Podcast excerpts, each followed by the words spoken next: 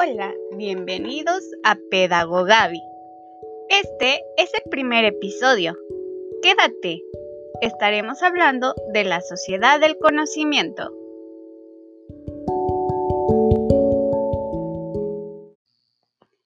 Los inicios de dicho concepto comienzan a partir del año de 1960, en sectores principalmente industriales.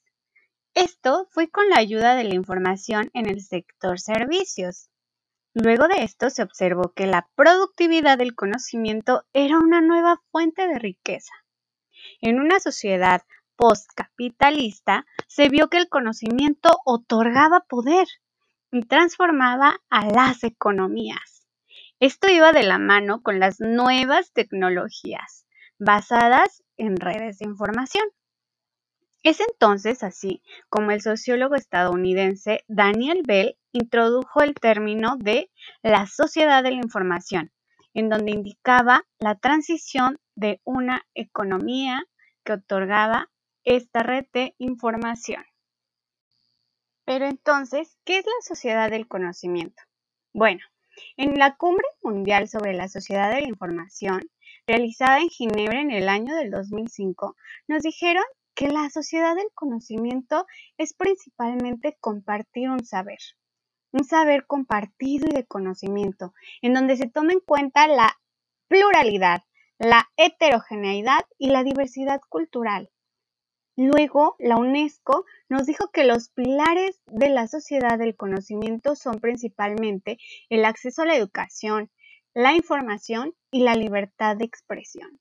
Algo que estamos aquí haciendo en este podcast.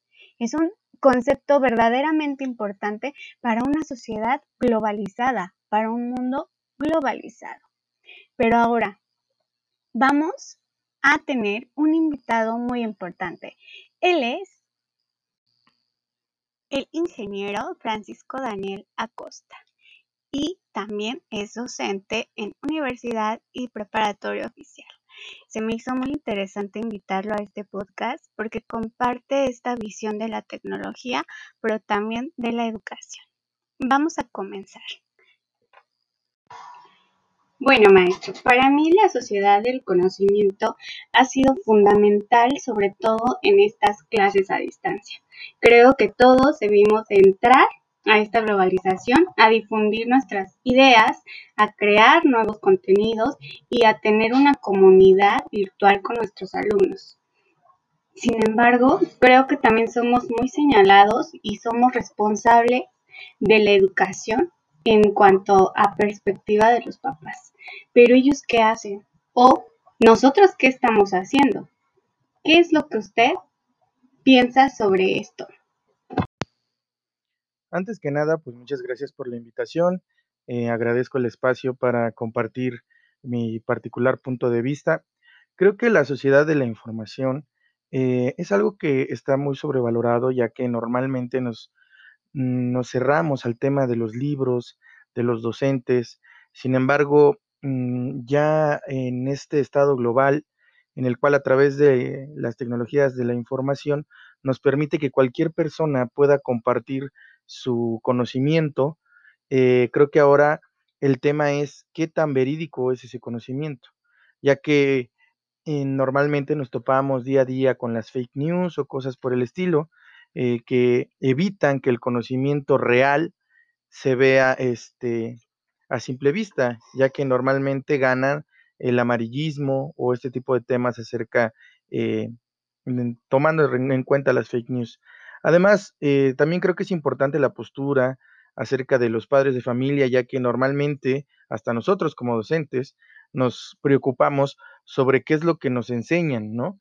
Siempre juzgamos y ponemos el dedo sobre quiénes son los que enseñan. Pero lo importante aquí sería hacernos la pregunta de nosotros qué enseñamos, nosotros qué es lo que estamos eh, dando a conocer sobre nosotros mismos con nuestras acciones, nuestras palabras, eh, de la manera en la que nos desenvolvemos, ya que normalmente el conocimiento se transmite de dos maneras según las neurociencias. La primera es a través del repaso, eh, a través de ciertas técnicas, sin embargo también tenemos la parte expertise, ¿no? El día a día, lo que vivimos, lo que aprendemos sin necesidad de un libro. ese conocimiento, alguna vez nosotros nos hemos eh, responsabilizado, responsabilizado o nos hemos preguntado sobre lo que nosotros le enseñamos a los demás, creo que debemos ser responsables, debemos ser más conscientes acerca de, nuestra participación inconsciente dentro de la sociedad de la información, la cual eh, se da a través de nuestras acciones o la forma de nuestro actuar en el día a día. Creo que sería eso lo, más importante a resaltar dentro de, de mi postura. Pero entonces, maestro, ¿usted qué enseña? Y quiero decirle una frase para que usted me diga qué opina también. De tanto ahorrar en la educación, nos hicimos millonarios en ignorancia. ¿Por ahí va su perspectiva, su visión, lo que nos está comentando? Más que nada, em, en el punto de la pregunta en qué yo es, qué es lo que yo enseño, trato de ser congruente con mis alumnos en cuanto a un coste-beneficio sobre lo que enseñamos, lo que ellos aprenden, lo que preguntan y el esfuerzo que ellos le, imprimen al estudio, ya que realmente nosotros como docentes eh, tenemos ciertas reglas, ciertas normativas que seguir, pero si los alumnos lo exigen o lo piden, lo permiten, eh, de esta manera eh, podemos ir más allá y, romper cierta, ciertas fronteras educativas para que ellos estén de alguna manera mejor preparados. Sin embargo, en cuanto a la frase, creo que todo cuando ya se pervierte y se ve como un negocio, eh, me parece que ya no es sincero. Creo que la educación es preparar a los demás para de alguna forma tengan un sustento y mejoren la vida de todos nosotros como comunidad. Digo, la mayor eh, parte de los profesionales nos titulamos a través de una tesis ofreciendo al mundo o a nuestra comunidad cierta solución a un problema, pero muchas veces queda ahí. ¿Por qué? Porque normalmente como bien lo dice la frase, esto se vuelve un negocio y lo que importa a veces es más matrículas o no reprobar o perder gente que realmente lo que en verdad es la educación. Entonces, en conclusión, ¿la sociedad del conocimiento nos beneficia perjudica? Cuando empezó la sociedad del conocimiento era exclusiva uh, de las personas que tenían, valga la redundancia, la posibilidad de esparcir el conocimiento. Sin embargo, a través de las herramientas tecnológicas, como lo decía hace un momento, nos podemos dar cuenta que cualquier persona al día de hoy puede subir un video, un podcast, alguna opinión o simplemente un meme, el cual puede mm, de alguna manera generar polémica, eh, puede decir mentiras o puede decir la verdad, porque ahora lo que importa son los likes y no el contenido. Entonces creo que debemos enfocarnos más sobre lo que estamos escuchando y si es de calidad y aprender a filtrar esta información y no caer en, en estas mentiras. Entonces, siempre es y será bueno investigar, no solo quedarnos con lo que escuchamos o vemos o lo que nos da esta sociedad, sino investigar más. Claro que sí, si no seguiríamos pensando que la Tierra es plana. Entonces, eh, realmente, si nosotros tenemos la capacidad mental de preguntarnos a nosotros mismos, cuestionarnos a nosotros mismos sobre lo que estamos escuchando a nuestro alrededor, porque nadie nos pone una pistola para, para ver la televisión, para escuchar canciones, etcétera, eh, pero nunca nos preguntamos por qué lo hacemos. Entonces, si no somos capaces de cuestionarnos a nosotros mismos, ¿cómo vamos a ser capaces de cuestionar a los demás?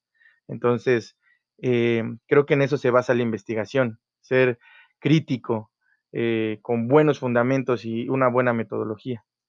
Bueno, muchas gracias. Por cuestión de tiempo nos tenemos que despedir, pero le agradezco mucho su participación. Gracias a usted y fue un gusto.